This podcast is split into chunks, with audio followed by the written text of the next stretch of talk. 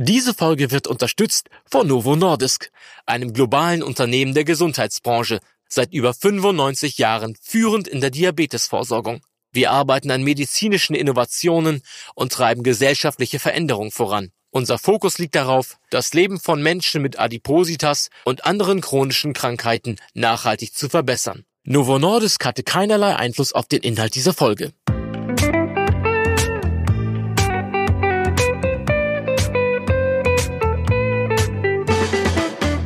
Dr. Med Matthias Riedel talkt ist Ihr Ernährungspodcast ohne schlechtes Gewissen.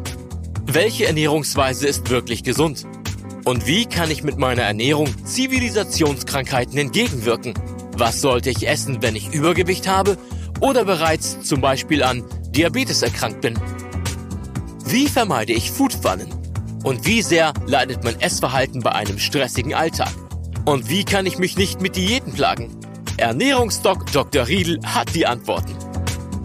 Der ernährungsmedizinische Kopf des Magazins ist dich gesund. Dr. Med Matthias Riedel gibt Ihnen in jeder Folge Tipps und Tricks für die tägliche ausgewogene und gesunde Ernährung.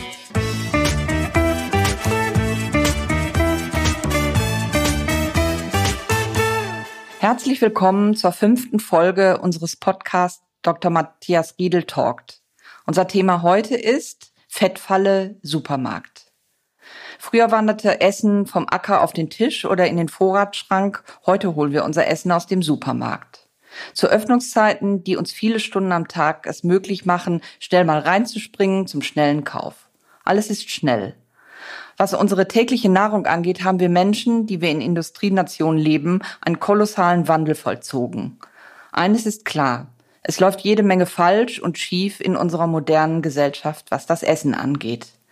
Über den Food-Tatort Supermarkt, der gleichzeitig ein Ort des gesund, der gesunden Ernährung sein kann, spreche ich mit Dr. Matthias Riedel. Herzlich willkommen. Ja, das freut mich, Claudia Streck. Herr Dr. Riedel, lassen Sie uns auf eine Zeitreise gehen, bevor wir zum Hauptthema kommen. Wir beamen uns ins 19. Jahrhundert. Wie lief der Tag der Menschen ab? Wie haben sich unsere Vorfahren hier in unserem Kulturkreis damals ernährt? Also wir hatten ja damals, äh, da sind wir ja schon fast 150 Jahre zurück, da hatten wir ja eine äh, eher klein bäuerlich geprägte Umgebung. Die Städte waren noch klein und überschaubar. Die Landflucht hat ja erst später eingesetzt. Und die Landbevölkerung hat sich einfach viel bewegt, zwangsläufig. Sie hat regionale und saisonale Nahrungsmittel gegessen, ganz klar.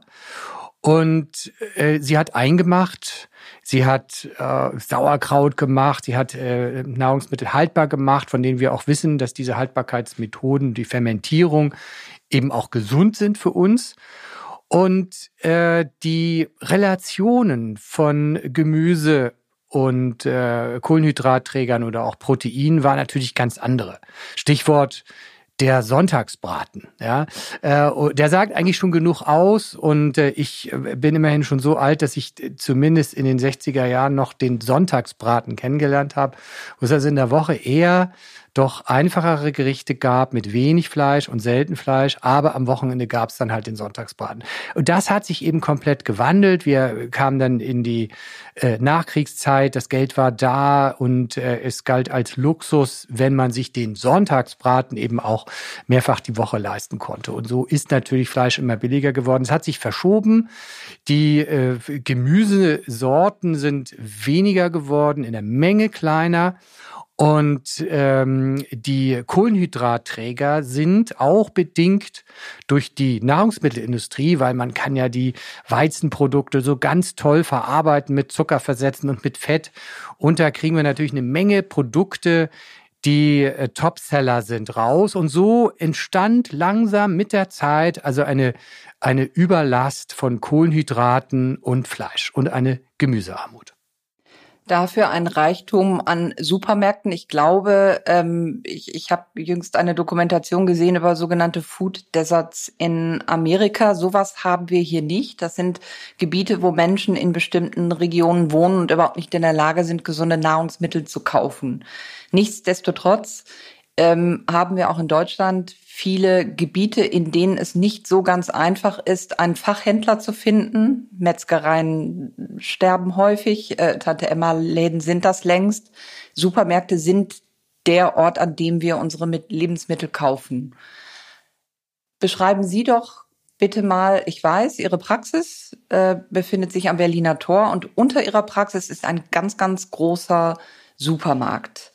Genau, wir haben äh, sogar wir an beiden Standorten die gleiche Supermarktkette. Also man möchte fast meinen, wir gehören zusammen. Nein, Spaß beiseite. Also wir haben tatsächlich eine große Supermarktkette und äh, das liegt einfach daran, dass wir beide Praxen äh, in, in einer zentralen Lage haben.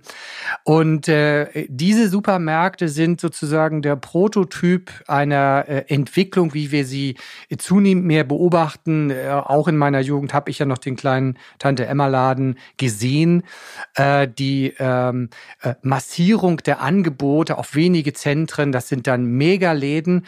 Und äh, bei dem Supermarkt bei mir in der Stadt, äh, ich wohne etwas außerhalb in Schleswig-Holstein, da ist mir auch aufgefallen, dass es ein großer Supermarkt ist, aber die Gemüseabteilung ist dort noch kleiner als bei mir in dem kleinen Supermarkt auf dem Land. Und das ist die Tendenz, die wir leider haben, also geschrumpfte Gemüseabteilungen und äh, äh, ein, ein, ein Übermaß an prozessierten äh, Nahrungsmitteln, das macht heute den Supermarkt aus. Und wenn wir einen Blick nach Süden wagen, dann können wir sogar noch die Strukturen in Deutschland sehen, wenn man beispielsweise in Portugal auf dem Land unterwegs ist. Da gibt es noch den kleinen Trecker, da gibt es sogar noch den Esel, da gibt es noch das Fuhrwerk, da gibt es die kleinen Felder, da gibt es freilaufende Tiere, ähm, äh, artgerecht gehalten und dort gibt es auch noch auf jedem Dorfplatz einen, äh, einen, äh, einen Wochenmarkt. Nur das merken natürlich, so war es bei uns halt vor 100 Jahren. Da hat man auf dem Wochenmarkt auch eingekauft, frisch und regional. Und das findet aber auch sogar im Süden von Europa mittlerweile äh, eine, eine Auszehrung dieses Angebots statt, seitdem die großen Discounter sich in jeder mittleren Stadt niedergelassen haben, flächendeckend auch auf dem Land sogar auch im äh, Süden des Mittelmeerraums. Und damit zynisch formuliert fühlen sich viele Deutsche zu Hause, wenn sie die Werbeschilder von äh, äh, Discount-Supermärkten äh, sehen, die sie auch von hier kennen. Ganz also genau. das ist quasi von hier ähm, exportiert worden in diese Länder. Die finden dort ihre gewohnten Produkte, sicherlich ein bisschen angereichert mit so ein bisschen Mittelmeerkost, das ist klar. Aber im Prinzip führt das zum Aussterben der Wochenmärkte. Ich beobachte das, ich mache regelmäßig Urlaub in Portugal seit, seit vielen Jahren und äh, ich beobachte das, dass die Märkte aus den Dörfern verschwinden und nur noch in den Kleinstädten zu finden sind und immer weniger Besucher haben. Äh, und das ist natürlich sehr schade, weil da gibt es den frischen Fisch, da gibt es das frische Gemüse. Gemüse, das manchmal die Marktfrauen eben auch aus dem eigenen Garten geerntet haben. Und das ist natürlich auch der nächste Punkt, dass das, was uns im Supermarkt präsentiert wird, ist nicht nur im hohen Maße prozessiert, es ist eben zu 80 Prozent eben auch noch maßlos verzuckert. Und das, was wir an tierischen Produkten bekommen, ist eben doch nicht selten äh, ist eben nicht artgerecht gehalten. Und da ist auch nochmal ein wesentlicher Unterschied, wenn wir das äh, Fleisch von Tieren untersuchen, das äh, biologisch gezogen wurde oder Wildfleisch, dann stellen wir fest, dass die ein viel besseres Omega-3-Fettsäureverhältnis haben als äh, die Tiere, die halt in der Massentierhaltung gehalten wurden. Und das essen wir. Und das hat über die Jahre, und das ist eine der wichtigsten äh, äh Entwicklungen überhaupt, hat über die Jahre dazu geführt, dass äh, der westliche Industriemensch ein, eine zunehmende äh, Abnahme der Omega-3-Fettversorgung hat mit allen Konsequenzen. Das ist um den Faktor zehnmal weniger, als es die Menschen früher hatten. Und äh, das bleibt natürlich nicht ohne Konsequenzen, ganz abgesehen von der Ballaststoffmenge, die auch äh, jedes Jahr drastisch abgesunken ist. Und gerade die äh, sogenannten frische Theken, äh, glaube ich, die Supermärkte oft bewerben, werben ja mit äh, Frischfleisch. Und das ist, ähm, Supermärkte werden dann nicht nur eingerichtet von Menschen, die Supermärkte betreiben, sondern auch von Psychologen, von äh, Soziologen. Dieses Fleisch sieht Bombe aus und äh, es ist oft Licht. Ist das richtig? Es ist einfach eine Frage der Beleuchtung, der Inszenierung eines Nahrungsmittels? Das ist eine Frage der Inszenierung, eine, eine Frage der Behandlung. Äh, äh wird das Fleisch äh, äh, künstlich roter gemacht?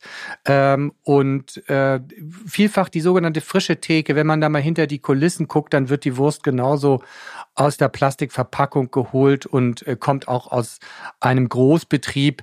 Ähm, das ist ja eben das zweite Drama, das wir in Deutschland haben, dass der, äh, der Schlachter des Vertrauens, der Metzger des Vertrauens um die Ecke äh, die sind jetzt alle so um die 50, 55. Und äh, was ich von dem Metzger meines Vertrauens höre, ist es einfach, dass er sagt, also die letzten Lehrlinge, Schrägstrich Gesellen, sind alle nicht lang geblieben.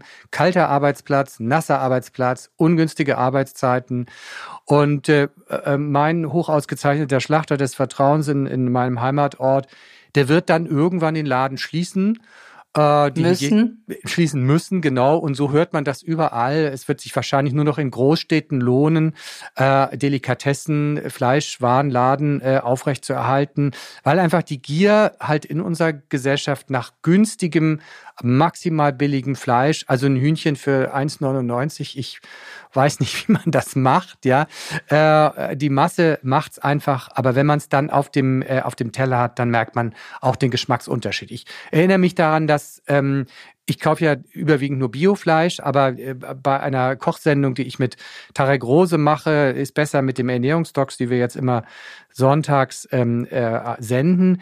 Ähm, da hat er mir so ein äh, Stück bio äh, hochgütiges Fleisch äh, äh, von einem Hühnchen gegeben und ich muss sagen, das war noch mal besser als was ich von meinem bio hochkarätigen Biofleisch kannte. Das war nun 1A. Ähm, äh, das ist einfach ein ganz ganz ganz, es ist ein Unterschied und äh, das muss man ja auch nicht jeden Tag essen, aber man muss auch nicht so viel davon essen. Ich habe es mit meiner, mit meiner Lebensgefährtin geteilt. Also äh, wir, wir sollten da schon mehr auf Qualität achten und das äh, kommt uns und unserer Gesundheit auch zugute. Natürlich auch dem Tier. Was ja auch bedeutet, dass ein, äh, ein abgepacktes äh, Hackfleisch das bedeutet, dass abgepacktes Hackfleisch beim Discounter herausgeholt es ist keine gute Ware, aber ähm, das Abwägen von Qualität und Quantität, das muss ja die Antwort sein. Ich beziehe mich nochmal auf Ihren berühmten Sonntagsbraten. Das war tatsächlich die Fleischquelle ähm, einmal die Woche, wie es auch, glaube ich, heute von Ihnen empfohlen wird. Wir essen schlichtweg zu viel Fleisch und wir essen billiges Fleisch. Richtig, genau. Äh, dies, ähm, warum brauchen wir das, äh, das Fleisch? Äh, wir, wir brauchen es wegen einiger Mineralien, äh, klar, wegen Zink auch, aber im Wesentlichen brauchen wir es für Vitamin B12. Und Vitamin B12, dafür hat der Körper halt einen Speicher, der hält bis zu drei Jahre. Das heißt, ich muss nicht täglich Vitamin B12 zu mir nehmen. Der Körper weiß schon, es gibt fleischärmere Zeiten und dafür muss ich vorsorgen. Das heißt, er, er, speichert, was er bekommen kann. Das ist schon mal gut. Und die andere Seite ist Eisen. Eisen haben wir auch in, in Pflanzen, äh, enthalten beispielsweise auch in Hülsenfrüchten. Ist nicht so gut aufnehmbar vom Körper, ist okay, aber die Aufnahme von Eisen aus dem Fleisch ist eben so bevorzugt bei uns im Stoffwechsel, dass wenn man sich fleischreich ernährt, der Körper sogar die, die Eisenaufnahme herunterreguliert, um sich mit Eisen nicht zu überladen, weil das nämlich krank macht. Äh, deshalb, und das zeigt eben einfach, dass der Körper hat einen Mechanismus, um sich vor zu viel Eisen zu schützen, wenn es mal Zeiten geben sollte, wo einfach viel Fleisch gegessen wird. Das kann ja vielleicht mal sein, wenn ich an die Ureinwohner denke. Äh, im, Im Winter, wenn es halt wenig Gemüse gab oder pflanzliche Produkte, ist alles in Ordnung. Aber das zeigt ganz eindeutig, wir brauchen gar nicht täglich Fleischprodukte, tierische Produkte, einmal die Woche reicht und dann auch noch in moderater Menge. Völlig in Ordnung. Und dann kann man sich auch leisten, das in einer äh, Qualität zu kaufen, die dem Tierwohl und ähm, auch der Qualität entspricht. Wären Sie so nett und erklären uns einmal kurz, ähm, wie ich Bioqualität erkenne. Es gibt Biosiegel, die auf vielen Nahrungsmitteln kleben. Erkenne ich das auch am, ähm, erkenne ich das auch beim Schlachter? Wird es dort ausgewiesen am zerlegten Tier? Also da muss man, äh, wenn, wenn man jetzt zum Schlachter seines Vertrauens geht, das ist ja jemand, dem man in die Augen gucken kann, äh, da weiß man, das sind meistens ähm, Leute, die beziehen ihre Tiere von konkreten Bauern, die suchen das aus, die sprechen das mit denen ab, die wissen, wo das Tier gestanden hat, weil sie nämlich wissen, dass wenn sie es verarbeiten, dann merkt der Kunde das auch an der Auswahl des Tieres. Äh, das ist dann nicht Bio, aber möglicherweise ist das Weidehaltung oder ähm, oder sogar artgerechte Haltung. Äh, Bio wäre dann noch mal eine Stufe mehr. Das wäre schon eine, sag ich mal, äh, Fleischquelle, die man auch nutzen kann, wenn man weiß, das ist ein ehrlicher äh, und guter Fleischerhandwerker. Äh, die nächste Stufe sind, und es gibt verschiedene Bio-Labels, das geht hoch äh, bis zu ähm, so dem High-End-Bio-Label Demeter, die äh, sich äh, auferlegt haben, viel weniger Zusatzstoffe zu verwenden. Es ist so, dass ähm, äh, Fleischprodukte, also Wurstwaren, äh, eben viel Phosphate enthalten und die Bioprodukte eben äh, weniger oder es ist nur ein äh, Phosphat zugelassen und möglichst wird bei Bioprodukten eben auch auf Phosphate äh, verzichtet. Und ähm, bei Demeter ist es auch noch so, denen äh, sind noch weniger Zusatzstoffe erlaubt, so dass man dort, ähm, sage ich mal, im Tierwohl und in der Gesundheit äh, am allersichersten ist. Aber das geht auch ins Geld. Das muss man sagen. Ich würde gerne mit Ihnen wieder in die schöne, bunte, große Welt des Supermarkts eintauchen. Es gibt ja jetzt inzwischen auch eine Art Showbacken in Supermärkten. Was halten Sie davon? Ja, das riecht frisch, das sieht frisch aus, das ist es aber nicht. Es ist halt vorgefertigt in äh, großen ähm, Backfabriken und wird dann halt zu Ende gebacken, dass es dann halt warm ist und auch frisch wirkt. Aber letztlich äh, werden diese Produkte mit ähm, Hilfsmitteln versetzt, äh, mit Enzymen versetzt, die dann angeblich nicht mehr nachweisbar sind, was allerdings auch bestritten wird. Ähm, die sind äh, nicht lange gegoren, das sind also keine, keine Sauerteigwaren, das ist Schnellware und mal Hand aufs Herz, äh, man schmeckt den Unterschied. Ähm, ich persönlich kaufe Supermarktbrot gar nicht mehr. Das äh, finde ich vom Geschmack her, der Qualität unerträglich. Äh, und äh, ich kaufe mein Brot möglichst beim Biobäcker äh, oder halt beim Bäcker, der halt auch äh, wirklich längere Gärungszeiten halt auch einhält. Und man merkt es halt auch im Geschmack. Also es ist eine Art von Vortäuschung von Handwerk ja. in den Supermärkten. Das ist zumindest mein Verständnis davon. Richtig, es, es wirkt alles so genau wie die frische Theke gar keine frische Theke ist. Äh, da, da werden dann auch manchmal sogar Dosen aufgemacht und da die Weißwürste rausgeholt. So richtig frisch ist das auch nicht.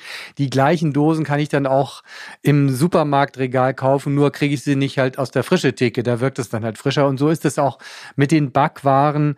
Äh, die ähm, Inhaltsprodukte, da ist es halt auch so, äh, wenn ich äh, die, die Fette, die verwendet werden, da kommt es einfach auf die Qualität an. Und wir haben also eine, eine Masse an äh, schlechter Fettqualität verarbeitet, auch in den Supermärkten. Es beginnt besser zu werden, weil, weil die äh, Öffentlichkeit einfach äh, kritischer geworden ist und auch tatsächlich mal guckt, wo kommt denn das Fett her, wie ist das verarbeitet äh, und äh, wie ungesund ist das vielleicht. Und äh, dieser Druck führt schon schon dazu, dass ich merke, manchmal, huhu, hier haben sich die Zutatenlisten verändert, aber der Druck der Bevölkerung muss noch größer werden, dass die Nahrungsmittelindustrie wirklich, sie könnte das, äh, gesündere Produkte anbietet.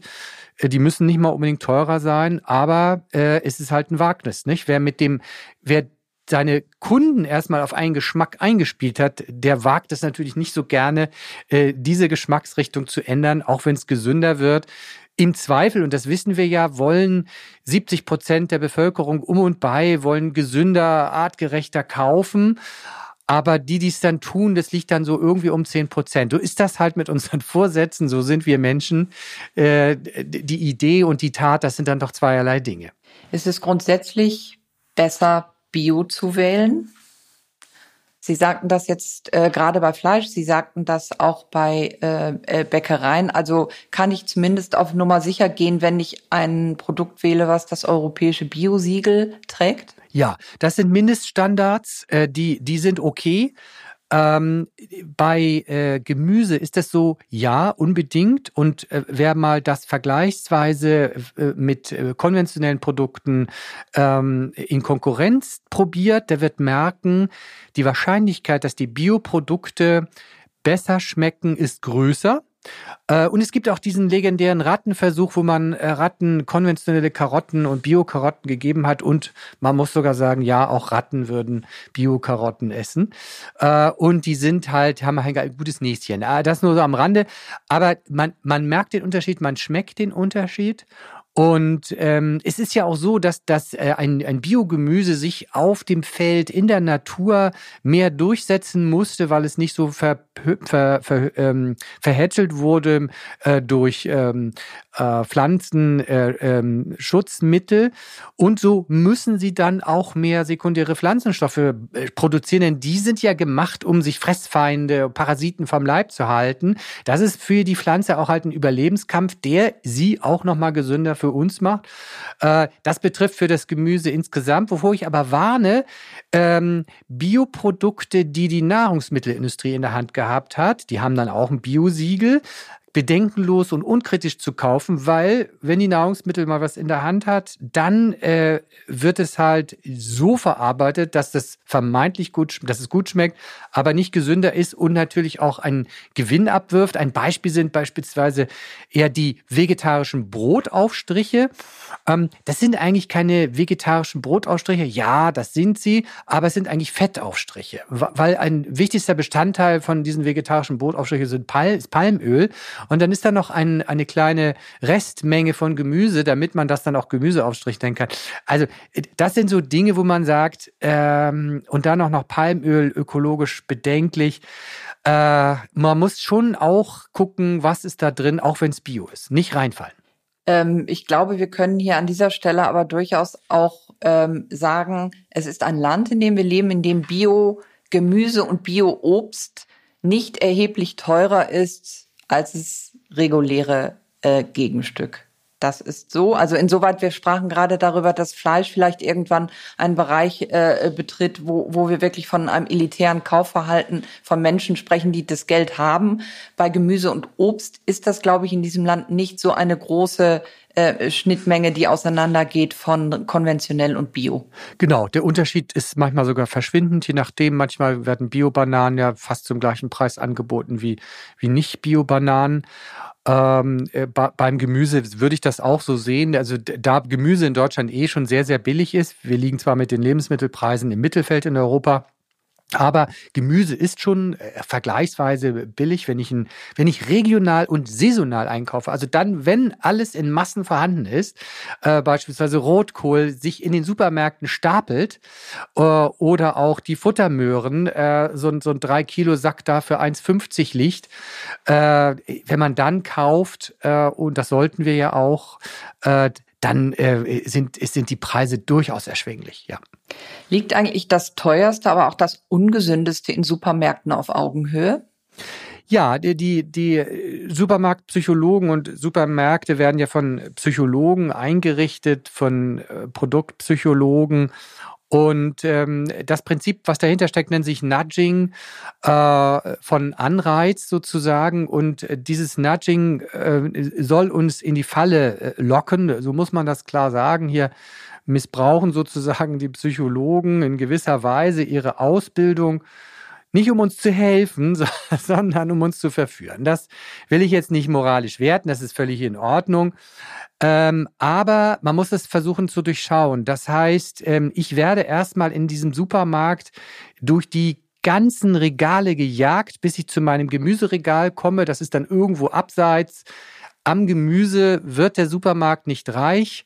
Deshalb ist es äh, sehr häufig hinten. Ähm, und äh, nicht bei allen, das muss ich sagen, ja. Manche haben ihn auch ganz vorne. Also wenn äh, Gemüse in diesem Supermarkt eine große Rolle spielt, da muss man bei den Supermärkten auch genau unterscheiden. Es gibt Supermärkte, die stellen Gemüse wirklich an den Anfang, so war das auch früher üblich. Ähm, aber ansonsten äh, haben wir halt äh, zum Beispiel die Haferflocken bio, unverarbeitet, ganz, ganz unten im Regal, so richtige Bückware. Man muss sie immer suchen, aber in Augenhöhe sind dann die klassischen Produkte, die, ähm, äh, die, die, die Cornflakes mit Zucker und Schokolade und so weiter. Man denkt schon, wenn man dieses äh, fünf Meter lange Regal sieht, hier gibt's gar keine normalen Haferflocken mehr. Doch, sie gibt es. Ganz unten rechts gibt es zwei kleine Schiebladen und da kann man sich das dann rausholen. Also das nennt sich Nudging, also das, was, äh, äh, was Profit bringt, wo auch natürlich die Nahrungsmittelhersteller für bezahlen, für gute Platzierung im Supermarkt. Das ist vorne an und das wird auch gekauft, wenn ich in die Supermarkt-Wägelchen äh, schaue, die vor und hinter mir in der Schlange stehen. Und äh, das ist manchmal grauenhaft, was da zusammengekauft wird. Sie haben gerade einen freundlichen Euphemismus benutzt und äh, gesagt, Einkaufswägelchen. Es sind ja Wagen. Die werden immer größer, ähnlich wie unsere Pkw. Was empfehlen Sie? Ein kleines Körbchen an die Hand zu nehmen? Kaufen wir zu viel im Supermarkt, weil so viel dort liegt? Ja, wir kaufen vor allen Dingen zu viel vom Falschen. Äh, ich ähm, kriege meinen äh, mein Supermarktwagen mit meinem Wocheneinkauf auch voll, aber weil ich das Gemüse vorsichtig da drin lager, darf ja nicht gequetscht werden. Gemüse zu kaufen ist immer sehr nervig, weil also irgendeine Tomate hat dann doch wieder einen Schaden bekommen. Ähm, das dann braucht man auch den, den, den Wagen. Aber wenn ich schaue, was da so alles eingeladen wird, äh, im Überwiegend kaufen die Menschen halt Fertigprodukte, prozessierte Nahrungsmittel. Und äh, wir wissen ja, dass der äh, vermehrte Konsum von prozessierten Nahrungsmitteln, von Fertigprodukten mit einer erhöhten Sterblichkeit verbunden ist. Und äh, es gibt Untersuchungen, die sagen, elf Millionen Menschen in der Welt sterben vorzeitig durch einen zu starken Konsum von prozessierter Nahrung. Wir vertragen das nicht.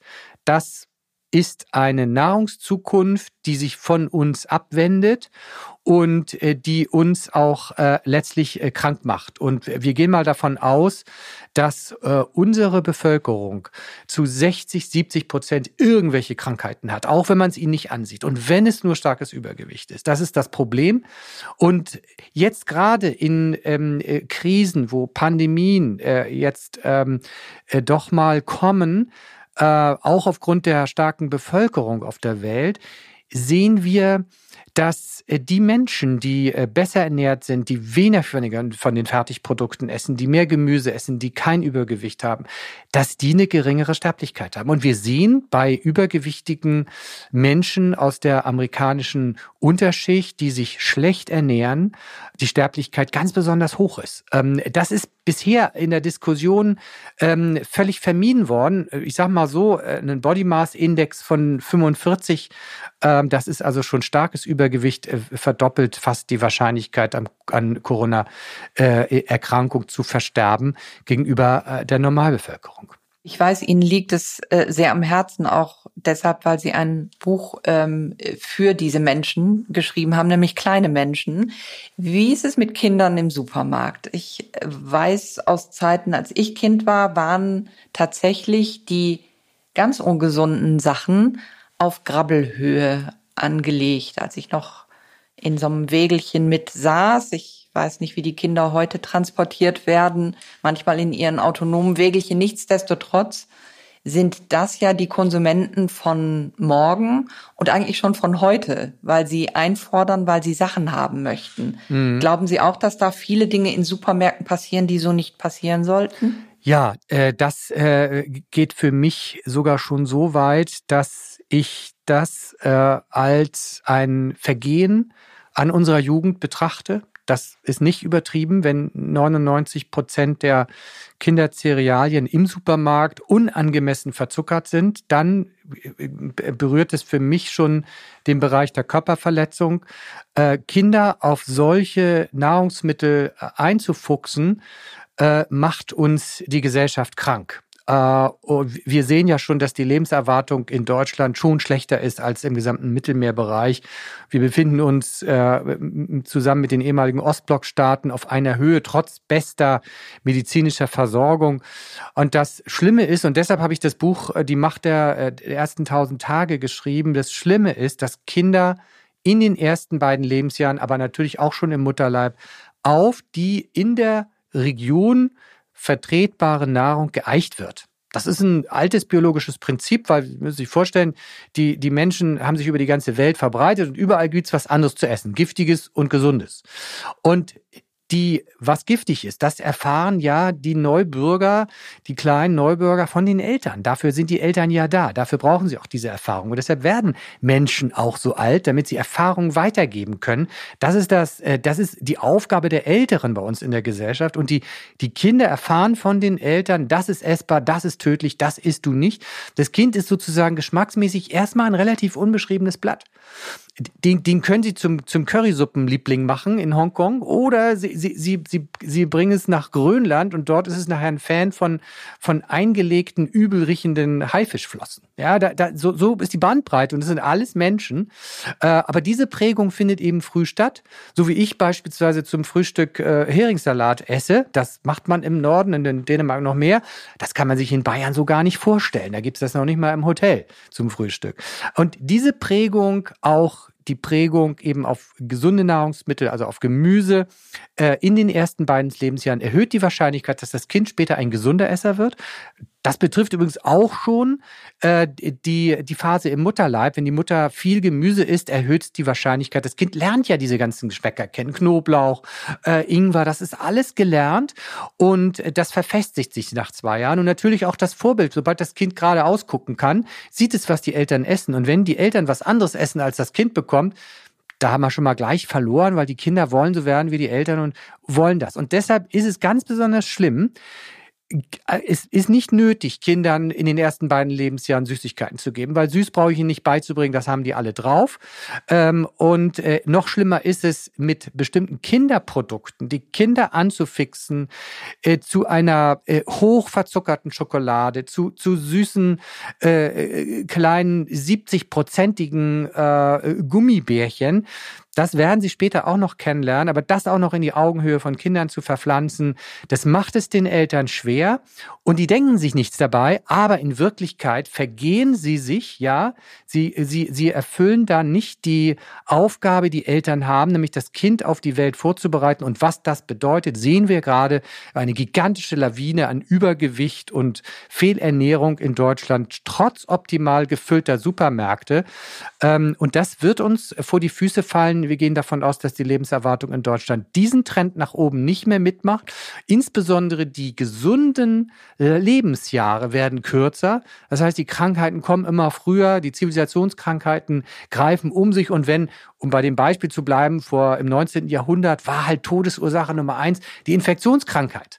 Bevor Robert Koch dann eben und Louis Pasteur klar gemacht haben, ja, ihr werdet hier von äh, Krankheitserregern äh, getötet, bis das klar war, bis Hygiene kam, all das Ganze, war das nun mal die Todesursache Nummer eins und jeder hatte Kontakt mit Tuberkelbakterien äh, damals äh, und äh, viele waren immun, manche sind dran gestorben. Heutzutage ist die äh, Krankheit Nummer eins, die die uns tötet, ist nun mal die Arterienverkalkung. Und äh, die ist nicht Gott gegeben. Wir wissen von Naturvölkern, die sich so ernähren, wie ich das auch im Buch der Die Macht der ersten tausend Tage schreibe. Ähm, wir wissen von diesen Naturvölkern, dass die bis ins hohe Alter normale Blutdruckwerte haben und im hohen Alter nicht übergewichtig sind. Und das Schönste, im hohen Alter haben die auch noch ganz normale Arterien, die nicht verkalkt sind. Für uns gilt es als völlig normal, äh, verkalkte Arterien zu haben und das ist einfach eine Zivilisationsfolge. Und wir dürfen das nicht als Altersfolge missverstehen. Nein, es ist eine Folge falscher Lebensweise und die fängt eben im Supermarkt an, die fängt bei unseren Kleinsten an und die Kleinen, die Kleinen sollen ja irgendwann mal gesunde Erwachsene werden. Und äh, da, ehrlich gesagt, da sehe ich schwarz. Meine Mutter ist halt noch fünf Kilometer zu Fuß zur Schule gegangen, war nie übergewichtig, ist erst später übergewichtig geworden, aber nicht so, wie wir das heutzutage in der Schule kennen. In meiner Klasse gab es keine übergewichtigen Kinder und der, den wir als etwas zu dick betrachtet haben, der wäre heute allenfalls Durchschnitt. Und äh, das, was jetzt aber an einer Welle, 15 Prozent der Jugend ist halt übergewichtig, was da an Krankheitslast auf uns zukommt, das müssen wir irgendwann auch bezahlen. Dieses Leid muss getragen werden. Und das hat natürlich auch seine Ursprünge im Supermarkt in Prägung, in falscher Prägung. Nun können wir uns den Acker zurückwünschen, aber er wird ja nicht in dem Maße zurückkommen, dass wir uns alle von ihm ernähren können. Was sind Ihre Tipps für einen Gang in den Supermarkt? Ja. Wie soll ich mich munitionieren? Wie gehe ich mental dort rein?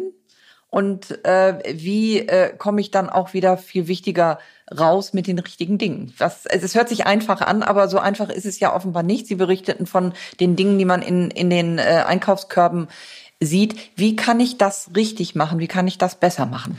Ja, also äh, ich habe neulich auch mal wieder den Fehler gemacht, äh, obwohl ich es ja besser weiß. Ich bin hungrig, weil meine Termine sich so überzogen haben, ohne Frühstück gegen Mittag in einen Supermarkt gegangen und habe dann eingekauft. Und ich habe mich gewundert, äh, wie anders doch dieser Einkauf aussah. Da war da tatsächlich auch Schokolade drin, zwei Tafeln.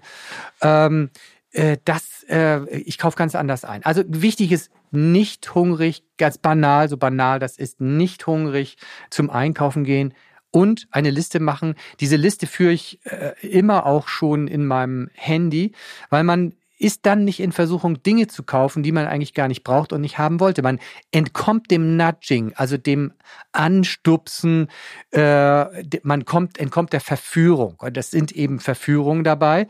Also strikt nach äh, Einkaufsliste einkaufen diese auch permanent die ganze Zeit führen und nicht erst kurz bevor ich einkaufen gehe, sondern nur das ersetzen, was fehlt.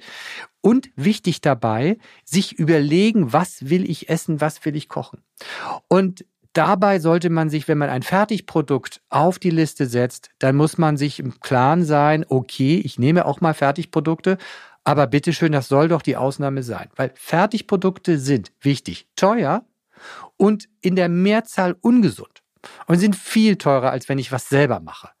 Und äh, natürlich ist es dann auch sinnvoll, äh, sich Gedanken zu machen, was esse ich, was koche ich und sich daran dann ganz gezielt den Einkaufszettel zu, zu, zurechtzustellen.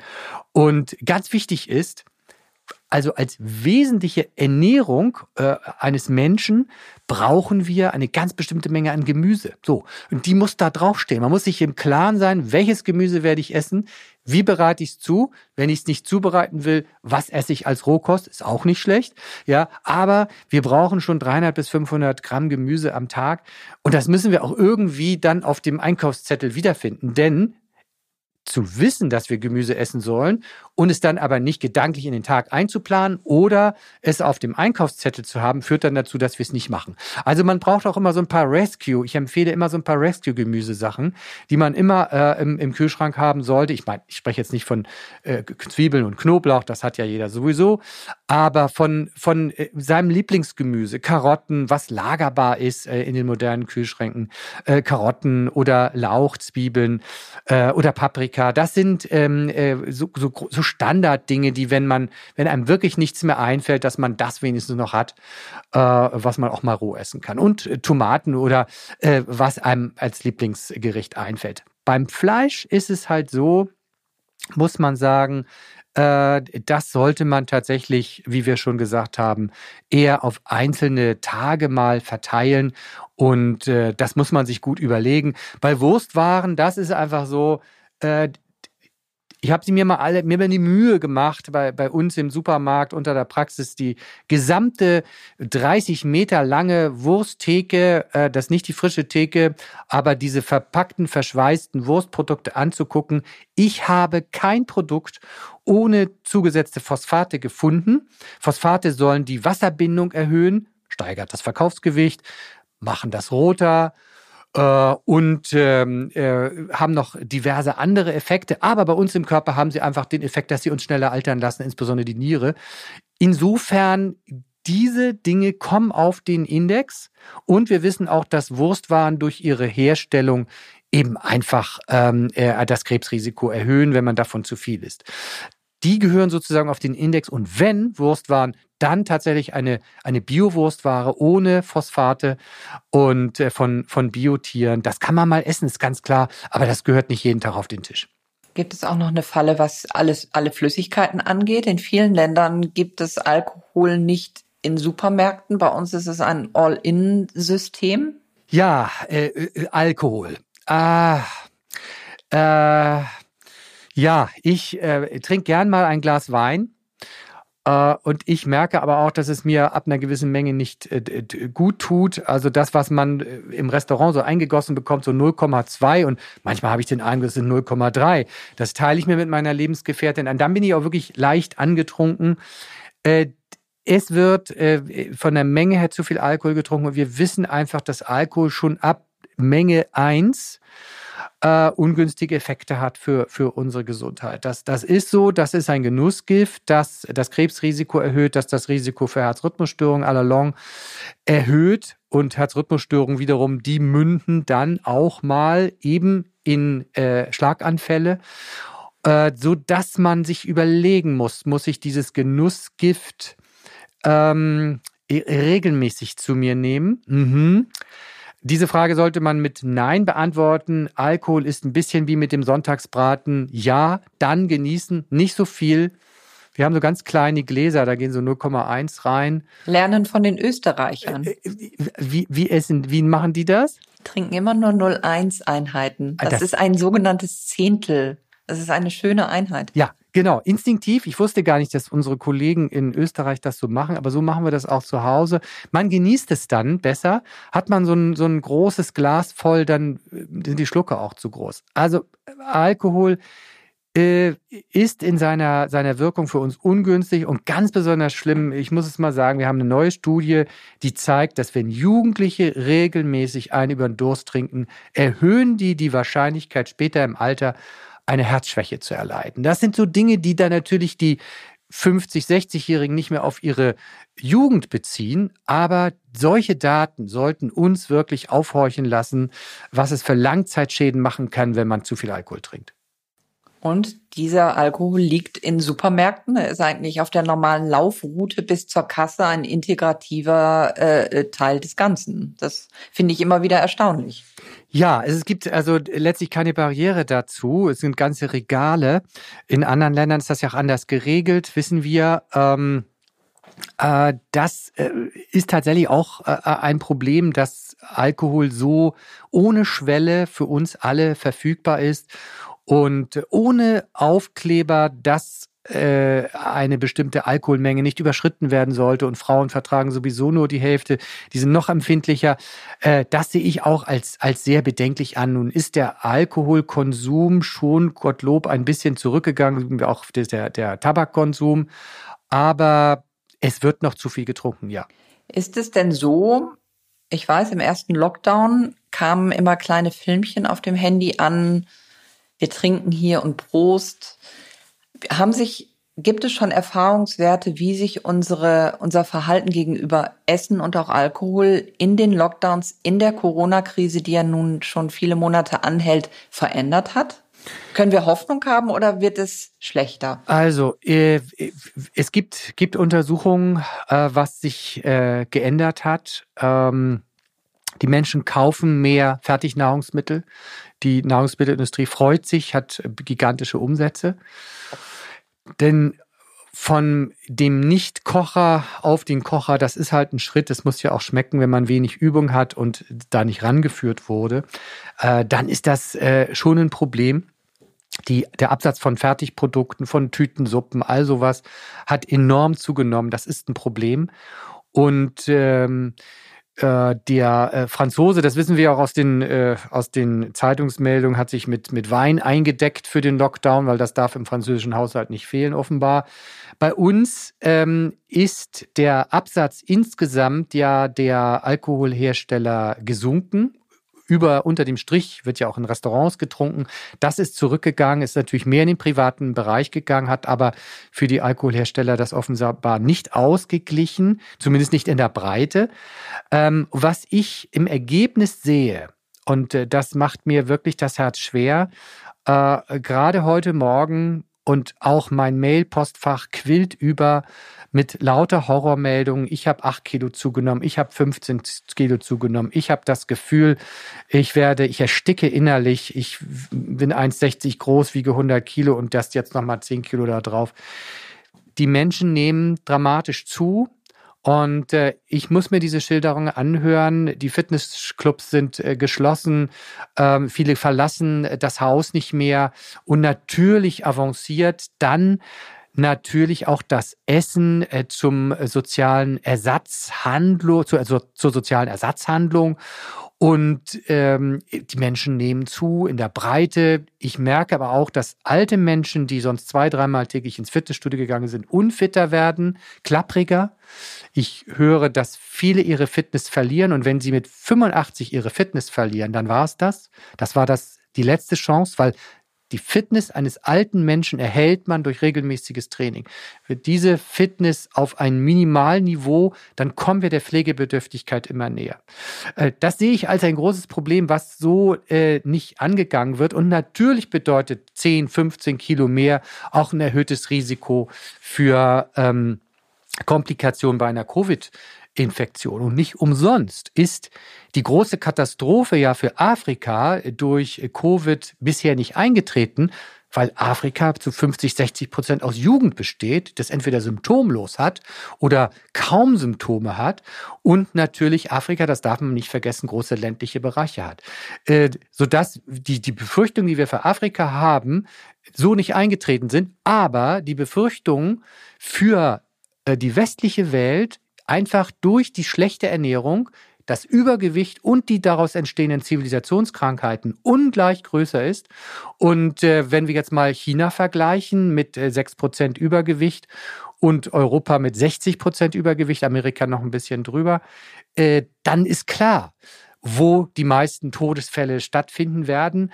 Äh, aber dieses Thema ist leider von der Politik nicht aufgegriffen worden und es muss thematisiert werden, es muss den Menschen klar gemacht werden, die, die, die Immunabwehr hängt von deinem Verhalten ab, von dem, was du isst, von dem, wie viel du wiegst, von dem, ob du eine fitte Lunge hast. Eine Sportlerlunge hat einfach mehr Reserven. Und wenn ich eine Lungenentzündung habe und ich habe in der Lunge noch 20 Prozent Reserven, ist die Wahrscheinlichkeit geringer, dass ich an die Beatmung muss.